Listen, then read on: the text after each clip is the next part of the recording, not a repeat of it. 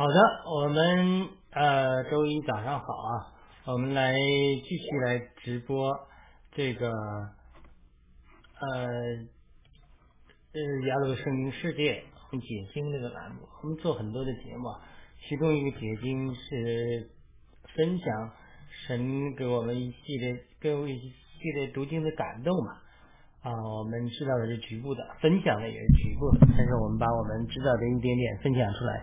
希望能够成为别人的一点点的祝福吧。我们开始做一个祷告，天上的父啊，求你将这段时间圣别出来，求你的圣灵恩高小子，让我能够把呃得到这些感动能够分享出来，能够成为呃别人的益处。呃，求你圣灵与我同在，祷告奉耶稣基督的圣名祈求。好的，我们今天进入彼得后书的系列的。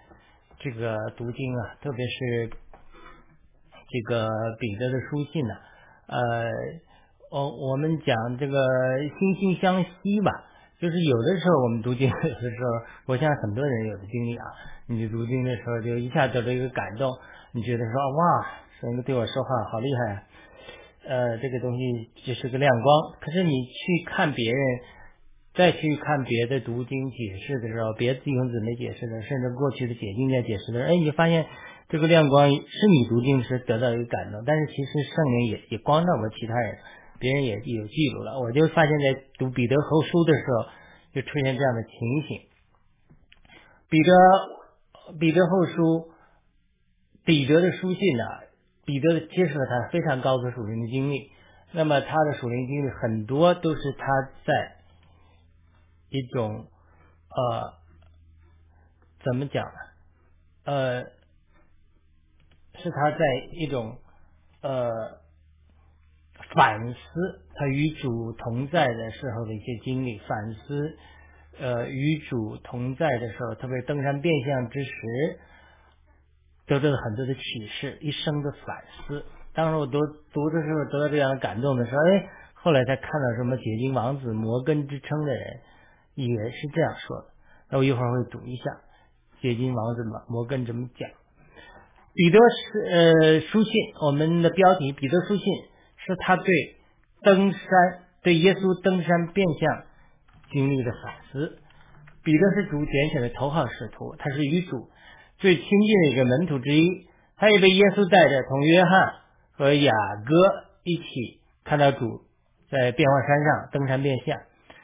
他一生也经历了很多主的对付和教诲，他的属灵生命也经历了很大的变化。彼得呢，啊，也写了两份书信来讲这些属灵的经历。那么，对于彼得书信的解释呢，似乎呢，呃，并呃呃，似乎并不是呃领会的，似乎并不是很。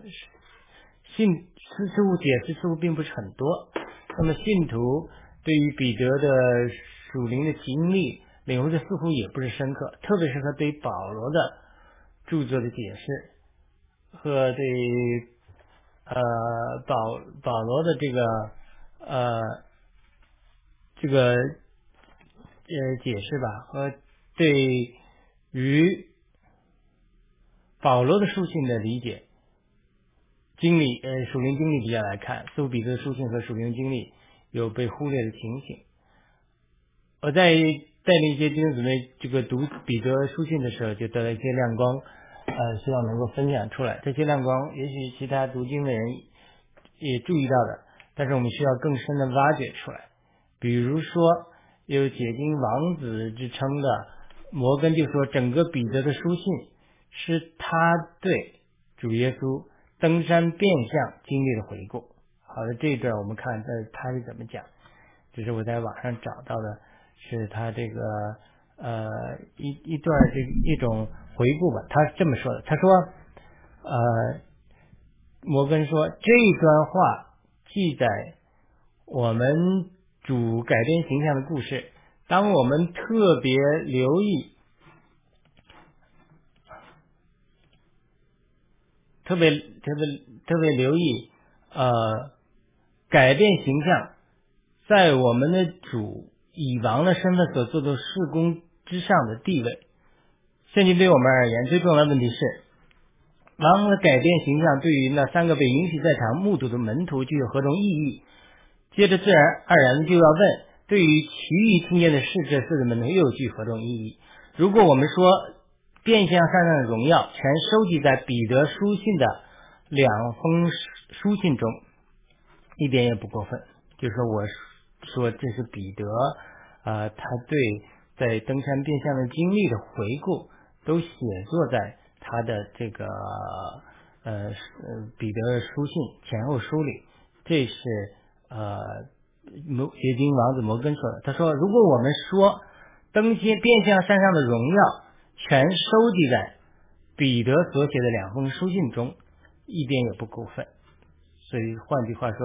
这个呢，就是他彼得对自己登山变相之后，主给他变化形象之后，然后呢发出的这种反馈，这这种相当的反馈吧，啊。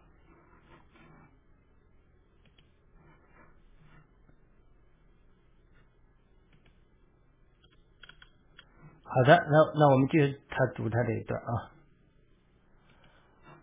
他接着说：“正如他所写的，他在圣山上听见声音，看见荣耀。当时他他虽然不明白这些事实的意义，但在以后的年日中，他渐渐明白了它的价值。他从他奥秘的十字架和复活的事回顾变到变相山时，呃，回归到变相山时，称之为圣山。”他在山上所得的两层印象，构成了彼得前述的内容。他将这两层印象描写了耶稣基督的降临和他的全能，或者说更更准确些是耶稣基督的同在和全能。好的，我们呃是，我们是这是读了这个摩金呃摩根他解释的一部分。那他讲登彼得前书是讲这种在登山现象描绘耶稣基督的降临和他的全能。那我们现在讲登山新这个讲的是彼得后书，彼得后书是讲主耶稣在短时间内把他的荣耀展现出来，就他本来是一个神圣生命的种子蕴藏在耶稣基督里面，忽然长成三天大树了，荣耀显出来了，他这个距离是很大的，所以我们在讲彼得后书是在讲从一个种子怎么长成一个参天大树，从一个蕴藏在我们肉体里的、限制在我们肉体里的。耶稣基督的荣耀好，我们基督徒也是以以他的生命一同藏在神里面，是吧？基督显现的时候呢，与他一同显在神里面，荣耀现在就是荣耀里，对不对？是格罗西三章讲，我们都是神的荣耀啊，神都是神的荣耀在我们里面蕴藏着，但是有一天完全展示出来，就是国度完全展示出来，这是一个呃登山变相的一个实际，所以他他彼得后书，我们回头再讲彼得前书。呃，彼彼得后书，呃，彼得彼得彼得后书，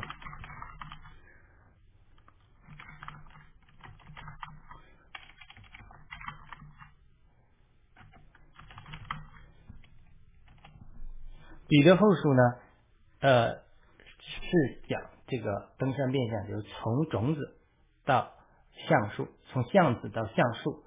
从蕴藏在肉体里的、被隐藏的这个荣耀的种子，到荣耀整个展现出来、国度展现出来的一个部分。好的，那我们继续来分享。对于这个说法，你是否认同呢？如果认同的话，是否能够领会呢？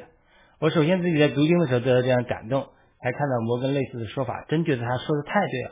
我希望能够这一次通过彼得书信后书的解释的系列，来详细说明为什么我认为彼得所有的书信是他对。耶稣登山变相的经历的反思，反思。其实呢，彼得有很深的属灵经历，他这不，他把他也把这些属灵经历写在他的书信里。但是或许很多人呢，忽略忽略呃这个或者没有能够理解彼得在他的两封书信中所表达的属灵经历，这可能是我们对彼得的领悟不够，也有可能。不排除，不排除什么呢？就是说，呃，我我们彼得他本身他呃，据说他的学识不高，他的表达没有保罗那么清楚。神学家也说，他彼得书信写作的希腊文的希腊文的水平跟保罗啊相比是有一点差距的啊。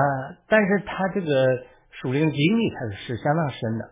希望我们对彼得这些属灵的经历的解释和学习，能够帮助我们的属灵生命受到同样的成全和对付，让我们能够在信心和度量上更多长到元首基督里面。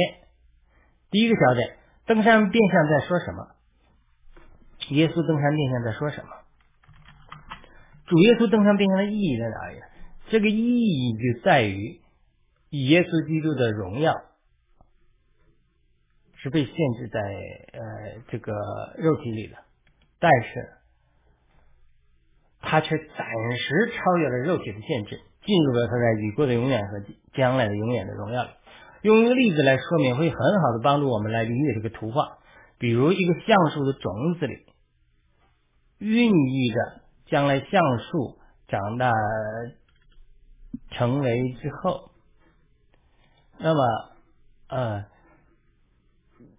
长大成为一个参天大树，这个橡树之后，它所有的荣耀。但是它当是一个种子的时候，它所有未来的荣耀都隐藏在这个种子里。我们可以把橡树的种子比喻成耶稣基督道成肉身的状态，或者很多今日基督徒的这个光景。我们知道，呃，这所有的基督徒他都是神的荣耀蕴藏在那里面，还没有进完全进入神的荣耀。我们有神生命的种子在我们心里。但是我们的目标是长成大树，我们把大树比成国度的话，对吧？呃，就好像哥罗西书三章所说的，因为你们已经死了，你们的生命与基督一同藏在神里面，基督是我们的生命，他显现的时候，你们也要与他一同显现在荣耀里。哥罗西书三章三至四节。当时主耶稣带领彼得、雅、约翰和雅各看见他变化形象，这只是一个预兆，它是一个小范围的事情。但是呢，今天我们都得以在基督里，这是一个神圣的事实，对不对？我们的生命都与基督一同藏在神里面。等基督第二次来临的时候，我们要与他一同显现在荣耀里，这是国度完全的彰显。当然，我们知道这是公开的巴鲁西亚，是神从天降临；还有隐藏的巴鲁西亚，历代以来得胜的信徒，他他虽然没等到主耶稣最后回来，但是他里面的荣耀已经成熟了。比如斯蒂凡，对吧？那他呃他都成熟了。他他他被提到神神那里去了，所以无论是呃耶稣登山变相的经历，或者我们今天基督徒活在教会或者是地上，它都是一个国度的影子。我们人生的目的就是得救以后，基督徒啊，让耶稣基督生命在我里面不断扩展长大，好像一个橡树种子，橡子这个英文叫 acorn，长成一个一个一个 oak tree。参天大树你知道这个 oak tree，可以长得很高很高，从而把国度和实际和完全的彰显带到地上。这是神终极的旨意，也是保罗在以弗所书一章二十三节所祷告的。教会是他的身体，是他在万有中充满万有的丰满。如果我们用三个词来总结的话，就是种子、生长、大树这三个词。那么这三个词呢？呃。代表三个不同的阶段，让我们来达到这个国度彰显的目标。它种子是一个起点，生长是一个过程，大树是最后的目标。但是经历这三个阶段，它是需要时间的。登山变相的实质就是什么？就主在神的能力里面，超越了时间这个过程，直接让彼得、雅各和约翰从蕴藏在里面这个神圣生命的种子，略过了生长的过程，直接看见了大树的荣耀。因此，彼得就完全被震撼了，甚至冲昏了头脑。甚至他和雅各以及约翰下山的时候，才看到现实的残酷，就更加知道他需要还经过一个过程。这个 现实的残酷是什么？残酷的现实是什么？就是他登山变相上干抗的耶稣基督荣耀展现出来，国度完全彰显出来了。一下山，所有的门徒们，包括彼得、雅各、约翰。都不能把一个鬼妇的人赶出去。主耶稣把鬼赶出去了，就责备他们没有信心，或者说你们这一类的鬼要信誓要祷告才能赶出去。为什么主耶稣能够把鬼赶出去呢？当然，因为主耶稣说，马太福音十二章二十八节说：“我以如果我以圣灵的能力赶鬼，就是神的国临到你们中间了。”这里面有神的灵的能力，圣灵的能力，神赐给耶稣基督圣灵能力是无限量的，圣经也这么说，对吧？如果我们有圣灵的能力，像彼得后来得到圣灵的浇灌，那我们也可以赶鬼，这是没错，这固然是有神的能力，但是另外一方面，它就是主那有神国度的实际，kingdom，在神的国度里面，在天堂里面，他没有邪灵鬼的地方，他不赶出去了嘛？所以你的神的国里那地方，就不许可鬼的鬼的存在。换句话说，门徒里面他没有那样被圣灵充满和被神的国度充满的光景，也就是仇敌和污鬼邪灵在他们还没有地位，因此你就无法被赶把鬼赶出去。你想想，耶稣说，这世界是撒旦在我魔鬼在我里面毫无地位，所以他可以胜过魔鬼，可以赶鬼。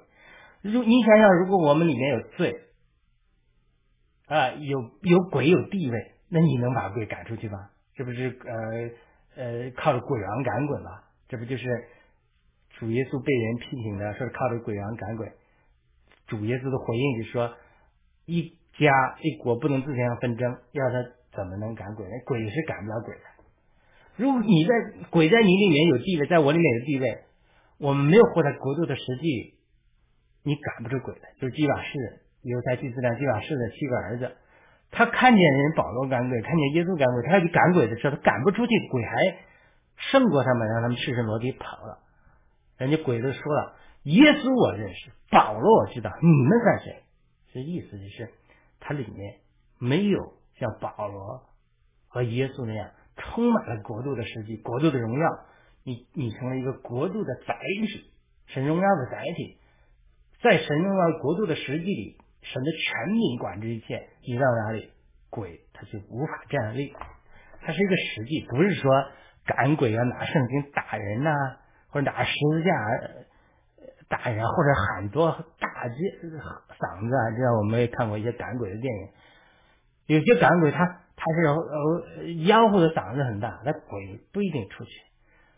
他感恩鬼的实际就是一定要圣灵充满，圣灵的能力，因为。主耶稣说了，如果以圣灵的男鬼感能力感鬼，就是神的国临到你们中间。马太福音十二章二十八节，这很有意义的。一方面，我们感恩鬼需要圣灵的能力；第二个，要有神国度的实际。一旦圣灵的能力过到哪里，感鬼那里，神的国就临到哪里，就成为善的。这个叫呃荣耀呃载体，glory carry。你身上多少的神的荣耀彰显，你就像有个 canopy 一样，一个一个一个范围一样，领地一样。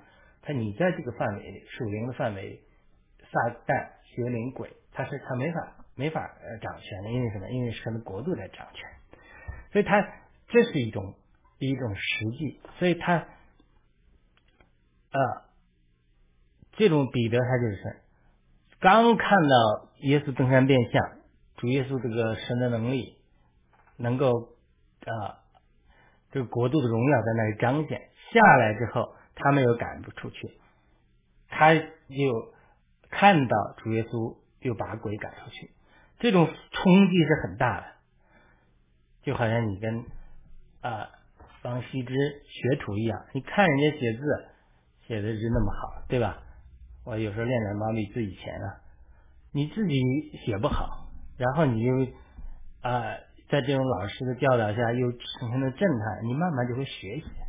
他他同样一个这样，他他一方面，他他为什么圣经记载耶稣登山变相之后，下面就赶鬼啊，又赶不出去啊？他是联逻辑上是联系的，联系什么？就是你必须有这种国度的实际，撒旦邪灵在你这个国度里毫无地位，你才能把鬼赶出去，对吧？甘恩夫人，我们都讲了，甘恩夫人。自传里写的说，他看到有人被鬼附，他首先有这个灵界的能力，他看到有人被鬼附的情形。他说他心里有个愿望，要把这个鬼赶出去，然后要祷告，还没有祷告，没开口的时候，那鬼就出去了。这是感恩夫人的日记里啊传记里写的，就说他为什么盖恩夫人，他就有看到这个。别人被鬼附的情形，以及能灵里看到这个，而且那个赶鬼还没有赶鬼，还没有说出来，心里一直意念，这鬼就出去了。为什么？为什么呢？就因为他与神相交相调，到亲这个地步，被圣灵充满，被神的荣耀充满到一个地步，那个鬼他没法在这个范围内生存。有有人说这些鬼呀，或者是罪人，这个这是呃 C.S. 路易斯写的啊，这个天堂巴士啊，叫什么来着？那本那个小小小小说里写。他说每天从这个呃地狱有一班列车到天堂去，到了天堂他们又回来了，他们不想在天堂待着，为什么呢？他说天堂的光太强了，他们受不了，而且不能咒诅，他们习惯了咒诅啊，痛这个他他他不习惯，受不了，痛苦的不得了。所以说，这一个在黑暗中生活的很久的动物、生物，甚至人或者鬼。他没法活在光中，他一旦光中的光太强，刺眼就受不了，他无法承受，所以他这就是这道理。就当你活在这种神国度的这种荣耀的这种情景中，或者是圣灵充满的情景中，它是光是越来越强的。就是主耶稣在登山变相的时候，他就变了形象，发光，容身体发光，像日头一样。我们在天天气那个。日头大的时候，你你不戴墨镜，你盯着日头看，你看你受不了吗？受不了，为什么呢？因为我们在黑暗中呢是无法承受光的光照，受不了，所以他他这个光到那里，他这个这个撒旦邪灵乌鬼，他他才跑啊，他他受不了。你身上没有那么多的光，像那地瓦士的亲儿子，你的身上那么多黑暗，你去赶鬼，鬼说要来的正好，我正好住在你里面，因为你这里面有黑暗嘛。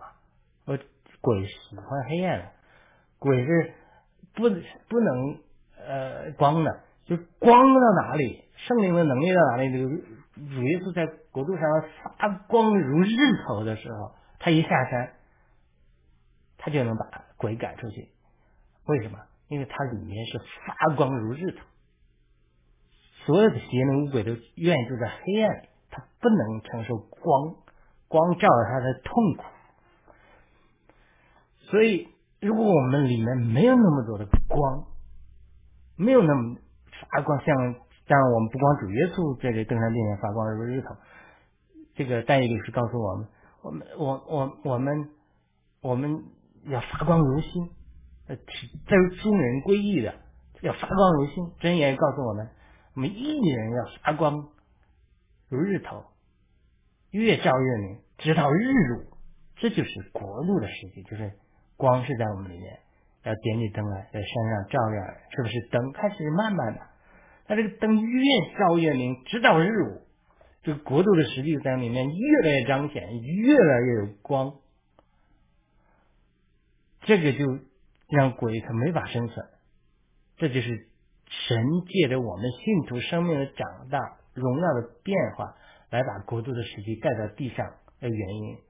不是靠外面的事情，而是靠里面被基督变化到这种完全的是光光的载体。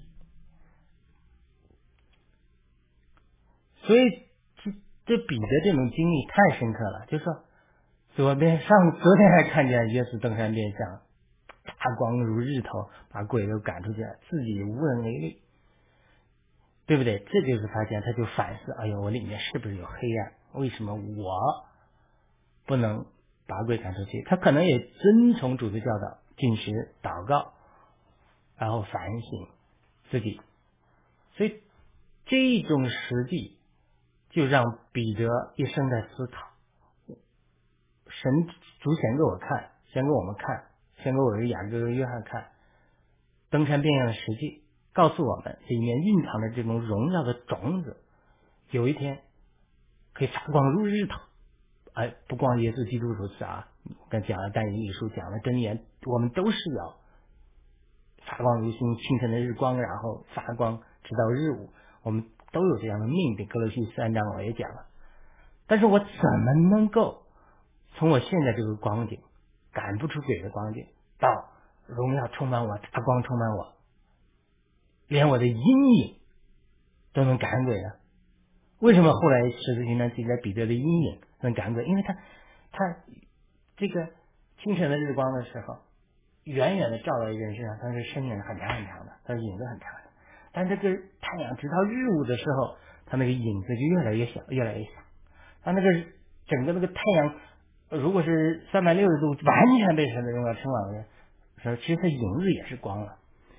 就是他他不是说影子一致，人是圣灵能力一致，是他的光照到一个程度，连那影子里都充满了光。这种荣耀让人得医治，所以。就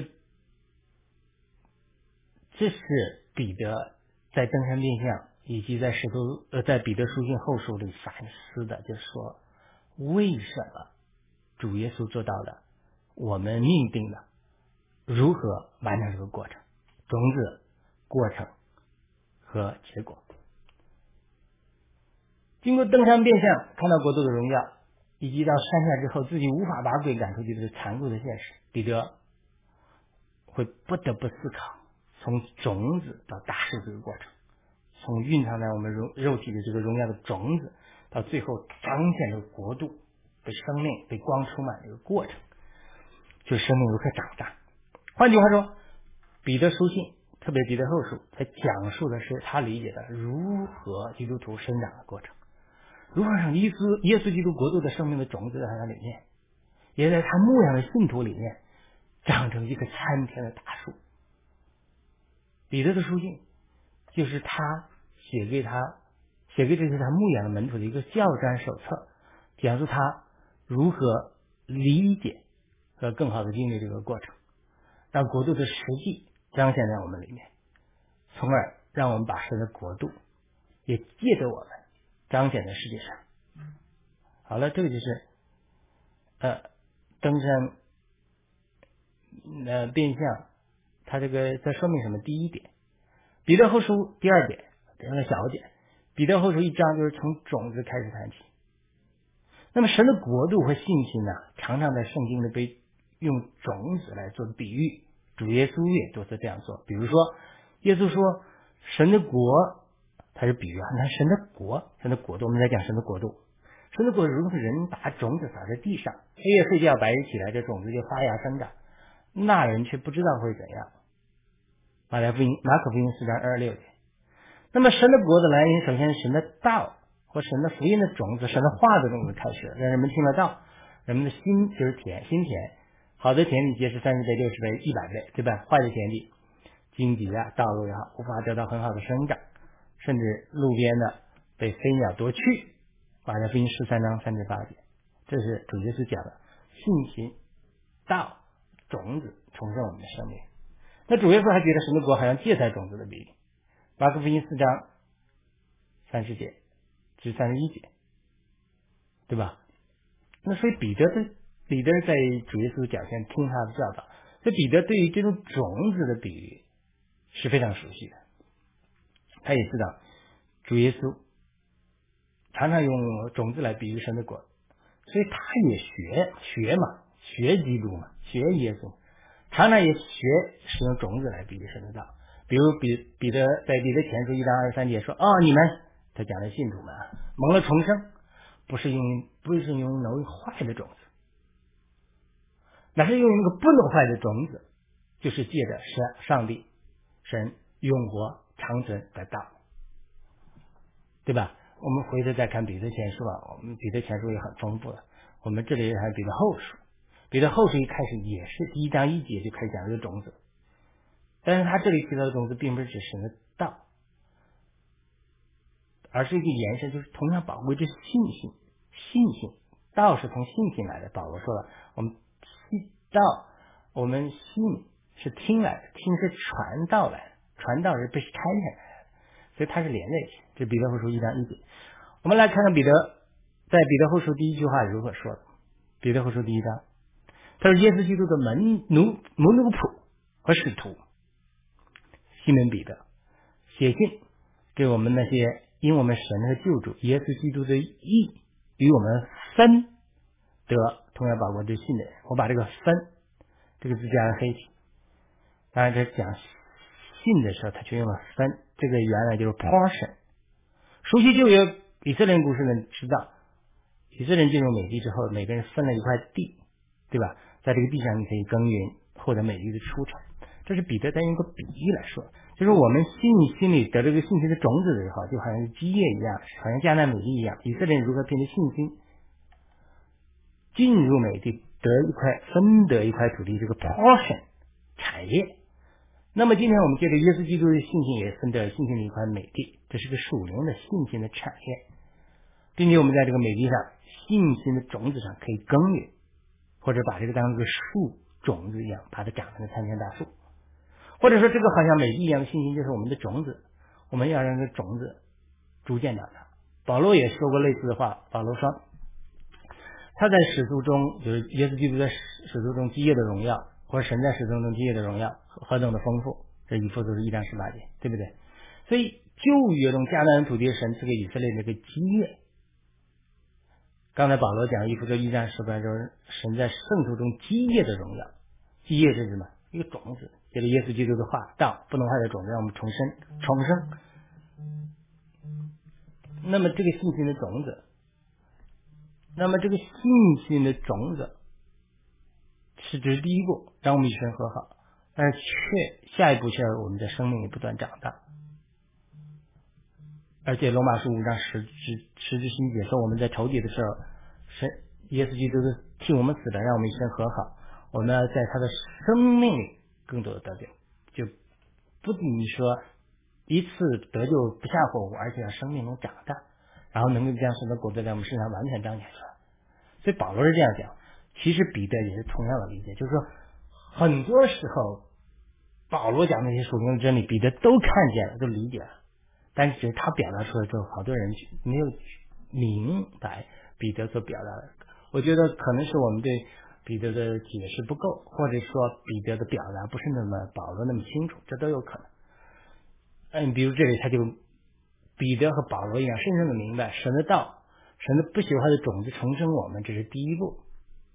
彼得在山上观看耶稣基督变化形象，和到和他到山下无力赶出污秽的时候的光景。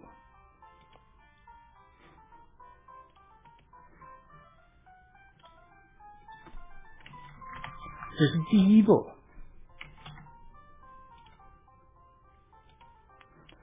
为什么只是第一步呢？因为他在山上观看耶稣基督变化形象，和他到山下，呃呃，他，因为他发现呢，啊，就是他这是所谓第一步的光景，就是他在山上观看耶稣基督，他能变化形象，荣耀彰显出来，但。保彼得他在山下就无力赶鬼，这种观点是第一步。第一步他发现什么？就他没有耶稣基督所有那个荣耀，也不能把鬼赶出去。但是耶稣的荣耀却是他的应许和盼望。但是呢，需要磨成基督的死与复活，并且被圣灵充满，他才能成为是在使徒行传的时候那个能够一致瘸腿的带领三千人得救的。甚至让死人复活的这个版本的彼得，才能达到这种山顶或者接近山顶的时刻，对吧？所以彼得经历了无数被追、被主对付啊、死里复活的经历啊，包括约翰福音二十一章记载的三次否认主之后，主三次呃成恢复他，问他你是否爱他这些经历，主的成全以及使徒行传的圣灵的浇灌，他才成了另外一个更好的版本的彼得，可以三千人得救。一并赶鬼，让死人复活，对吧？所以除了耶稣基督以外，圣经中并没有记载一个完美的人，但是却记载了很多被变化的人，包括旧约的雅各、新约的彼得，他们都是经过变化的人。彼得的经历和变化不仅记录在福音书的公式里，更反映在他写作的彼得前书和后书后书里面。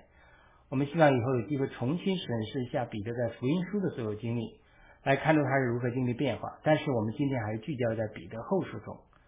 彼得对自己一生做出的反思。好的，下一个小点，种子里面异常是能大脑。我喜欢种菜，种菜都知道这个好种子的重要性。你必须常常选择有机的种子啊，最饱满的种子来育苗，对吧？当我们育苗的时候，我们对种子是有信心的。知道它一定会生长发芽。为什么？因为这个种子里面有生命的奥秘，神将生命的繁增的能力放在了种子里面。如果我们有正确的种子，就一定有生命的繁增。这也是彼得所认识的。所以彼得在后书一章一节讲了这个信心的种子。我刚才讲，信心是个种子，接着道，神的道重生在我里面，比如说一个基业、一块地一样，或者一个树苗一样。然后他就说，下一步就说，你有了种子之后怎么繁增？这彼得后书一章二节马上就讲，说愿耶稣基督的恩典与平安，愿恩典与平安，因你们充分认识神和我们的主耶稣，繁增的归你。换句话说，是我们一个信心的种子，但是我们这个种子是连于基督、连于神的。我们接着对神和对基督的认识，好让神的恩典与平安不断的赐恩给我们，让我们这个信心。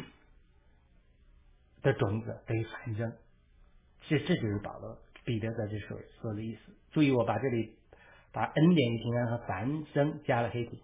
恩典与平安就好像加勒泰书五章所说的圣灵的果子一样，都是属于来自耶稣基督的信心的种子长出来的果，它是长才能长出来。那么繁正这个词表明彼得对神的种子带来的长大非常有信心，所以我讲。彼得比后一章先讲种子，然后马上讲种子如何繁正。那么讲到这里，彼得就开始讲种子里蕴藏了神的大。所以我们要好好看看彼得后书一章三至四节，我们分多次来看这两节经文太丰富了，蕴含了彼得所体会的关于神的国度的深刻的奥秘。我们先把这两节来读一下，然后我们仔细来分解。三节说神的神能，神的能力，这是个名词。借着我们充分认识那用他自己的荣耀和美德所护照我们的，以将一切关于生命和金钱的事赐给我们。这节讲的是赐给我们的种子，信心的种子蕴藏的神的能力，就好像电线里蕴藏的神的大能一样。生命的种子里，就好像橡子橡子 A 孔里面蕴藏的橡树一切的基因一样。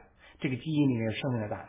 因此，这里说到神能，是孕育在这个种子里所有生命的大能，就好像橡树所有的这个基因长大、开花结果、长成参天大，都在这个小小的橡子里。所以，神的荣耀这个词和神的美德这个词，我分别是两个方向，分别是啊大树和这个啊种子，呃。为什么这么讲？它一都在种子里面，但是呢，它这个荣耀是神国度的荣耀，像一个大树一样，这个描绘这个未来的图画，先知性的图画。圣经都描述很多的应许啊，将来要长成一个参天大树，是未来的盼望。而这个美德呢，就耶稣基督在神在人性里成就的一切，它就是基因。神在耶稣基督所有美德的彰显，它都给你打到这个种子这个基因里面，当然荣耀也在这个基因里面。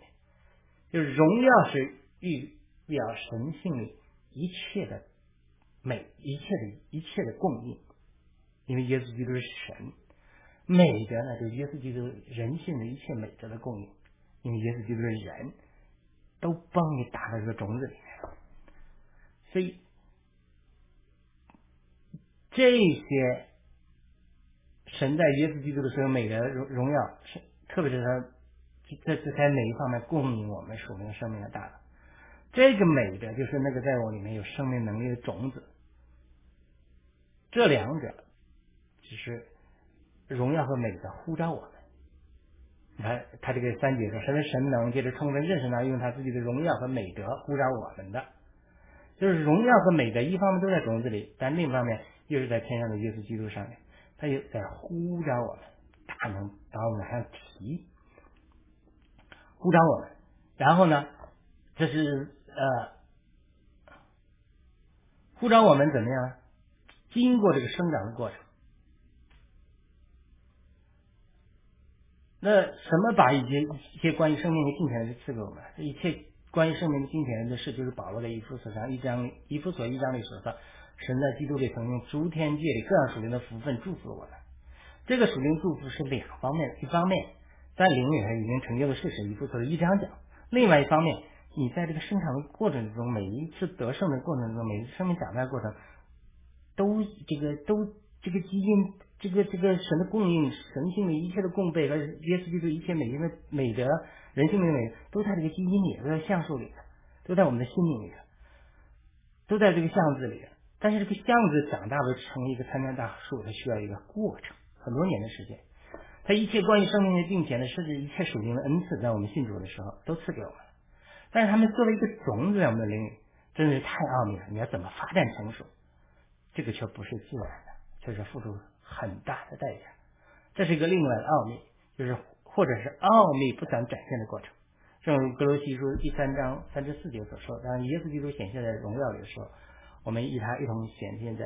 荣耀里，我会回头会讲说这个，我讲自己种菜或者种树的种子发芽到扎根，它有很多过程。你缺少水，缺少阳光，缺少土壤，缺少照顾，缺少各种很多简直很多时候，它它它不会长成，甚至死掉了。特别是小苗的时候，根不扎深的时候，日头一晒，你没有足够的浇水，没有土壤，足够的深的土壤，它就会死掉了。就是每个基督徒里面都有这种生命的孕育大能，可以有着无限的潜能，成为彼得或者成为参天的大树。但是呢，很多人却夭折，属灵上夭折，对吧？所以，而他接着四节就说，接着这个荣耀和美德呼召我们，对不对？又把又宝贵又极大的应许赐给我们。这个应许就是圣经中无数的应许，像一路。都是这个攀岩的这个呃台阶也好，或者说呃攀岩的像这个绳的这个疙瘩也好，抓住它，你能往上涨。每一步都有不同的应许，生命不同阶段长大，对吧？这些宝贵的巨大运气，说到我们前面那些大树，因为这个大树好像我们种子成长的目标一样，它对我来我们来说，它是最大的应许，当然我们啊，信天信地信耶路撒冷。但是，呃，凡信主的就呃得救啊，凡呼求主名的就必得救啊，对不对？啊，劳苦担重的都可以到我这里来，不是你们得安息啊，这都是应许。每一步的运气，不同不同应许，就像一个一个台阶一样，让我们能够一方面借着这些应许，从逃离从世上情欲的来的败坏，并且有份于神的信心。就你每上一个台阶，其实都是耶稣基督留下的脚印。你借着他的每个应许、每个脚印往上攀登的时候，你就能够在这个神圣生命的长当中一步步往前走，最后到达荣耀的显现，对吧？这个宝贵有几大的应许，包括最后我们与格罗西三章讲的，我们当基督显现的时候，我们一场显现的荣耀，那是终极的目标。但是在我们得救成圣的过程之中，还有每一步的克服的软弱的过程，它是有一不同不同的应许的。对吧？我刚才讲了很多的应许，都可以成为我们支取的啊，神的能力、神的神能、神的荣耀、神的美的，或者一切关于生命的信前事，或者又宝贵又极大的应许。一个啊啊，我们得救的时候啊，信凡呼救主名就必得救。圣经又讲，现在受尽都必得救。然后说啊，一人得救，全家得救。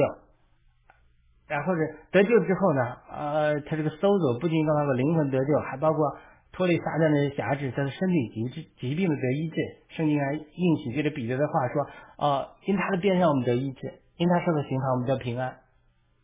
你看，我们还是这是保罗说在生命里得救，一步一步的。你不是说，呃，三章十六节，约翰福音三章十六节就完了啊，信主他不知灭亡的永远生命，那是第一步啊。我们还要圣洁，对不对？我们这是灵灵魂的地方，我们我们很多人焦虑捆绑脱离焦虑啊，保比主耶稣说劳苦担重的可以到这里啊，必须你们得安息啊，脱离焦虑，对吧？脱离焦虑，脱离撒旦的邪灵的在我们生命中的压制，我们亲人要得救啊，这些应许太多了，一个一个台阶往上爬，你每爬一个台阶，每支持一个真理，一个应许。你在这个方面就成为国度里你的一个观念，所以四句的意义非常的深刻，讲述了新约教会建立的根基就是使徒和先知的恩赐。这个我会多次讲到，为什么这是使徒和先知的恩赐呢？这两个恩赐在一起合作，奠定教会的根基。为什么这么说呢？我需要这篇文章、下面文章详细解释一下。使徒的职分是什么？使徒的职分就是让教会不断认识神的性情。圣经是使徒写作的，使徒，特别是呃写作圣经的使徒，他这些使徒门徒们和保罗们从神得的启示，这是使徒的职分。他们从神领会、认识神的性情，比方啊诗篇里讲的，神是摩西认识神的法则，这是神的法则，对不对？就是圣经两方方面，一方面就是神的性情，爱光圣义，不可杀人，到哪里都不可杀人。但是很多时候，其实神的引领，不可离婚当然是涉及到神的性情，因为神起初设配偶的不可分开。可是他有一个神的引领的问题吧。主耶稣讲，除非淫乱的人，淫乱呢，对吧？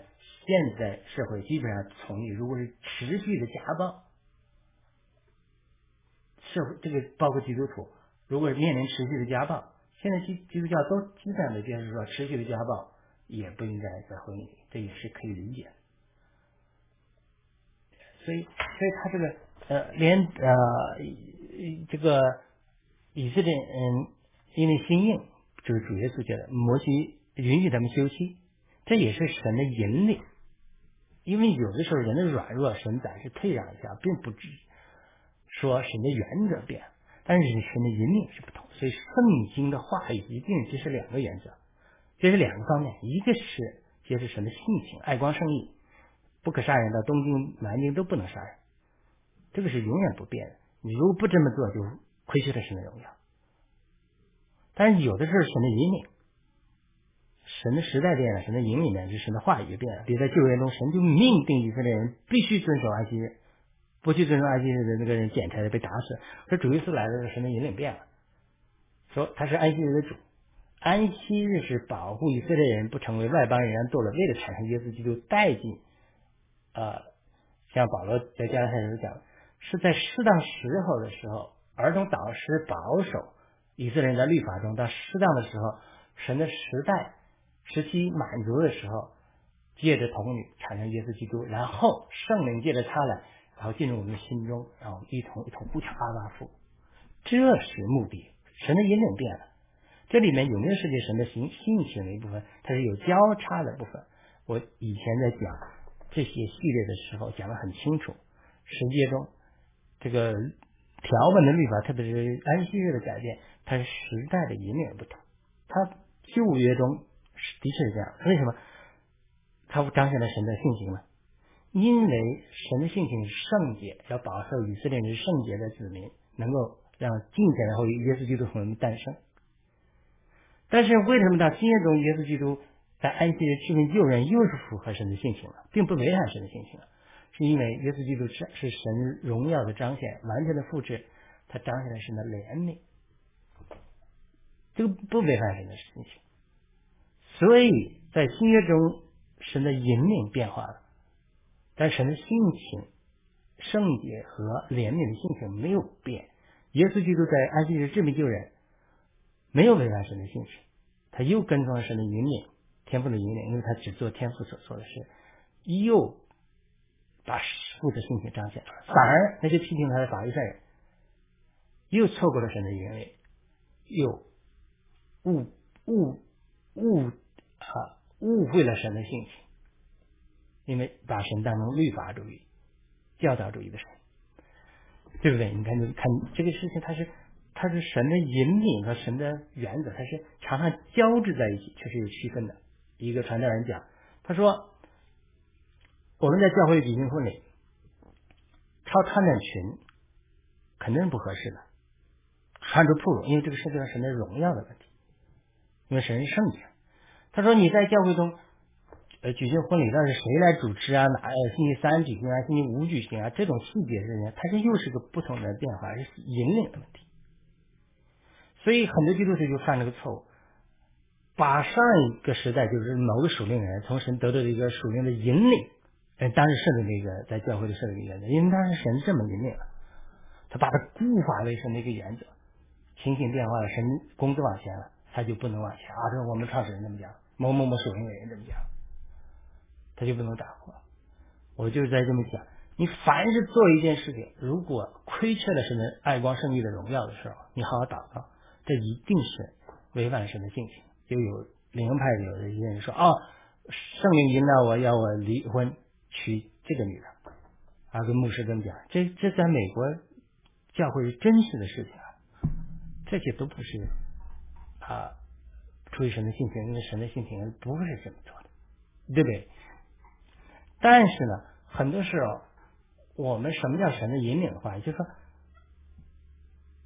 这个神的引领到，到引领我这么做，比如我神引领我离开地方教会，哎，一些弟兄姊妹就就就接受不了了。但是我做这个事情，我当然也很挣扎，我有没有违反神的荣耀？这个就必须要神审判。我自己也知道，因为神为什么带领我呢？因为要扩大我的度量，然后看到不同教会中不同的丰富，我去学习，我自己被扩大了，我才知道，哦，神将来我服侍的不仅服侍我们这个教会这个宗派地方讲，还要服侍其他的华人。不仅如此，神还带带我到灵恩派啊，这个呃这种呃卫理会啊，各个教会去学习，包括神学院是卫理会的背景学习。美国主要这种宗派的这种学习，哎呀，又扩大我的度量，到英文世界里，英文的基督徒里，这些神又去说啊，将来这样训练我，扩大我的度量，扩大我的器皿，让我学习英文，学习神学，能有一天还能服侍美国的教会。所以我写作这些东西都是为了翻译成英文，制作成英文的读经，但是我现在就把它朗读一下，这是神带领我的，所以。我做这个，我有没有违反神的性情？没有。我有没有跟着神的引领？有。但是为什么有些弟兄姊妹他定罪定罪我说我走错了道，说我被骗被欺骗了，对吧？这这些讲这些，他就是为什么？因为他曾经把神当时对尼罗圣地比强的地方教会的一个引领一些引领，当做了固化的圣经的原则。它不是设计性情的，它是固化的神的性情，这就这就对了。后来我我后面还讲了这个呃美国的这个教会呃关于女牧师的问题，这个里面也涉及哪些神的性情、神的引领，这个我回头会会提到我再讲。总之，我们读圣经一定要区分哪些是揭示神的性情的，爱光圣义是不变的，有些地方揭示神的引领，这两者有交集的。你连旧约中。明令禁止以色列人不可以不守安息日，到新约中他神的引领都变了，对不对？犹太人不能跟从这个神引领的变化，他就固化了，反而又扭曲了对神的性情的认识。神的神，这个神是活的神呢，不是死的神。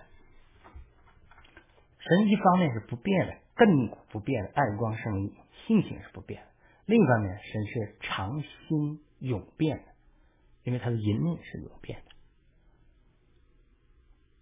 所以我们必须在理解神的话语中区分这两个。我我之前多次分享过，如果我们做一件事情，如果跟着神的引领，没有一件做一件新事，没有违反神的性情，神没有荣耀亏损，这就不违反神的性。如果我们做一件事情，我们得罪了人或者传统，不能接受。那，但是没有亏损什么荣耀，这个绝对是神的引领不同。你你你肯定会有逼迫的，但是没有关系，因为什么？你跟着神的引领，最后会认识神的信心，这是永远不变的。当我们固化为以色列人，固化为把旧约中一个安息日的原则固化为神的一个一个引领，固化的一个原则的时候，那么。当主耶稣训练引领的时时候，那么他们就不能跟上神的引领，从而又亏缺了神的原则。所以在这个时候，我们一直反复的讲，为什么讲这个使徒的性情和先知的性情？这是新约教会的根基。使徒就是帮助我们认识神的性情，先知就是每一次的应许是不一样的，每一次的具体情况不一样的。今天要饥荒了，明要怎么预备，对不对？雅加布，明明天呃保罗要去耶路撒冷了，呃，先知又怎么说？他情况不同了，他就是常变的。所以现在教会否认先知性的恩赐是错误的，因为使徒教会的是先知，呃，使徒和先知是教会的根基。我们在固然要使徒、教师帮助我们认识神的话语，从而认识神的性情，最后有份于神的荣耀。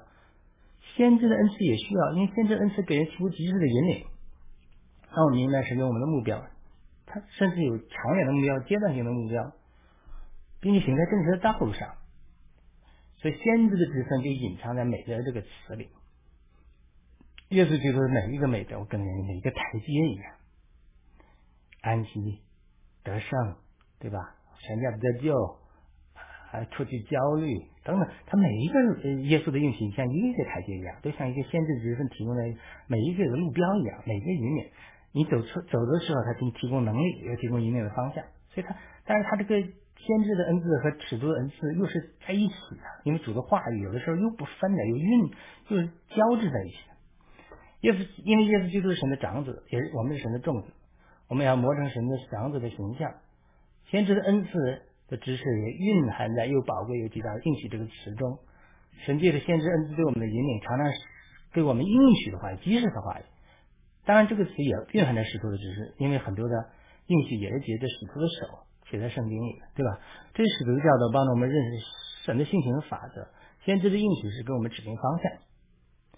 我以前在做博士论文的时候就比喻了，就是使徒的恩赐写圣经，就好像我们考驾照，有人把这个驾照这个手册，呃，教管局写好了一样。但是你不能有了这手册了，你就不需要教练了，这很危险的。我们在美国学开车都是这样的，你有教练，他右边他可以有刹车、有加油，他可以控制，他教你。否则，呃，我们有的时候是为了省钱，找人别人教的时候很危险的。这个新手不会开车，你在旁边又控制不了油门，又控制不了刹车，呀急呀！在教会我们常常教人开车，就就是不行。所以还说你还是要请教练。教练的职分，他就又熟悉教战手册，又能实际生活中灵活运用。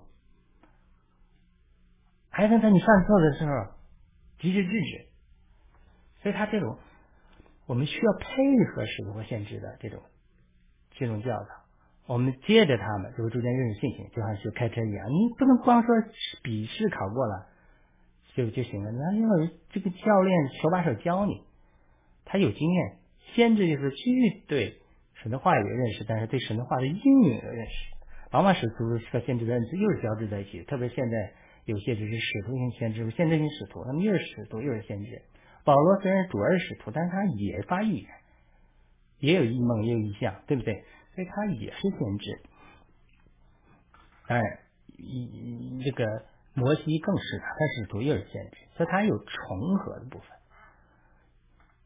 所以，当然我们这两条线在走的时候，我们就逐渐一方面认识神的性情，爱光胜利；另一方面认识的引领，每一步的引领不同。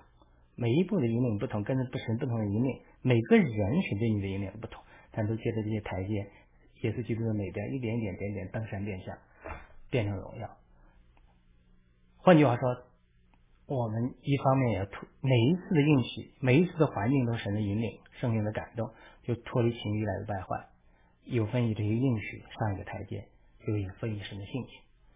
当我们有分于神的性情的时候，我们在一定程度上磨成基督的形象。像一个橡树种子一样，一点一长成一个橡树，参天大树。橡树的生命都保蕴含在橡子里，神的生命都蕴含在基督徒的生命里面。那怎么样让基督徒的灵命能成长呢？就是使徒的职分要做的，帮助他们认识在基督里身份认同。哎呀，在基督里，保罗说，一切属灵的诸天的福都赐给我们，或者彼得也讲啊，一切关于生命和金钱的事都赐给你了。所以彼得的属灵悟性是很高的。但他表达出来，很多人没理解。和在他们领略神的性情，这性情要自由的生长出来。基督徒如何跟从神的引领，不至于走错方向呢？这就是先知的职分要做的，要不断通过应许的话语，鼓励信徒一个个台阶，不要太多，一点一点的让信徒不要灰心，能够跟随圣灵的引领，进入神生命一切的丰盛的一个个台阶上去。所以，我们有虽然有使徒启示的圣经话语做我们的原则，帮助我们认识神的信息，但是我们知道，我们常常灰心和软弱，所以我们也需要圣灵啊，借着先知的恩赐，在我们灰心的软弱的时候鼓励我们，帮助我们能够走到终点。这一切都蕴含在彼得的书信里。虽然彼得没有像保罗一一样说出以弗所书二章二十节的话，说啊，教会是建立在使徒和先知的根基上，可是这不意味着彼得没有这样的属灵看见。可能是彼得的学识浅薄，希罗文呃有限，表达上比较欠缺，不如学术五车的保罗讲的那么清楚。很多人也因此轻看了彼得的属灵经历，这是非常遗憾。但是彼得的属灵经历不见得比保罗差。他虽然评论保罗说：“哎呀，他所有书信中说到这些事，那些没有知识、不坚定的人曲解的书信中难懂的一些地方，正如他们曲解的其他经文，就导致了他们自己的灭亡。”彼得后书三章十六节，这是彼得说：“哎呀，很多人根本不理解保罗，但是他们又说我不懂保罗，就是我是彼得，对吧？彼得怎么保罗，彼得深知教会建立在使徒和先知的根基上。”使徒之分帮助圣徒不断认识神的性情，又有分于神的荣耀。另一方面，教又需要先知的恩赐，他又注重说：“哎呀，我们要持守圣经中应许的确定的话语，如同持守在暗处的灯，直到天亮，我们就做得好了。”他懂得如何持守先知性的话语，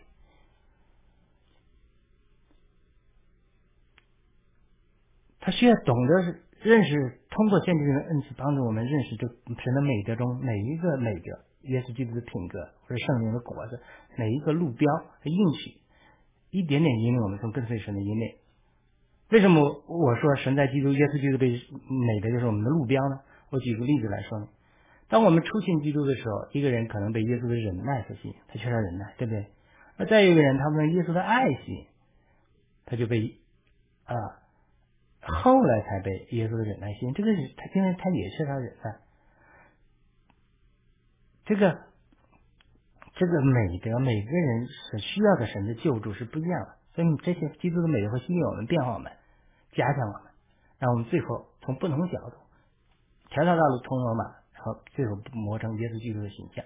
说明每个人的引领是不一样的，耶稣基督的不同美德构成了不同很多形象的路标，就像堆积木一样，或者乐高一样，他每个人他创造性，每个神引领每个人生成圣的道路是不同。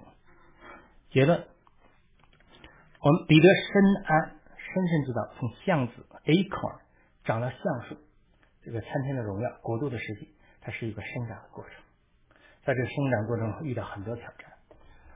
同样，在基督徒在获得信心的种子之后，会面临很多挑战：飞鸟来夺取道路的碾压、经济的压迫等等。只有那些在好土里的，并受到良好浇灌的人的种子，才能最终长成参天大树。教会的旅程和基督徒成圣的旅程，就好像英国基督徒的作家本人约翰的著作《天路旅程》中描绘那个基督徒一样，要走到终点，经过很多的试炼和苦难。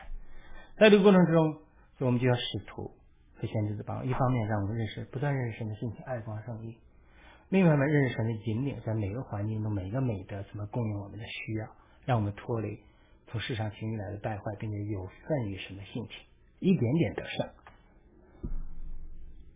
认识法则，使徒就好像彼得、保罗、以上摩西一样，他们认识神的法则的人。诗篇一百零三篇七节，那么认识神的法则，又认识神的性情，就好像保罗所说的啊，圣经都是神的呼出，对教训、督责、改正，在义上的教导都是有益的，叫属神的人得以完备，为着各样的善功装备齐全。听在后书三章十六至十七节，那彼得也同样认识这个真理，所以他说。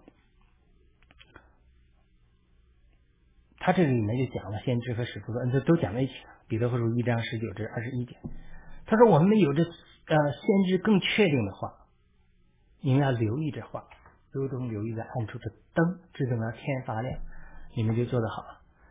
第一，知道经上所有的预言都不是人自己的见解，预言从没有发自人的意思，它是人被圣灵推动。从神说出来的。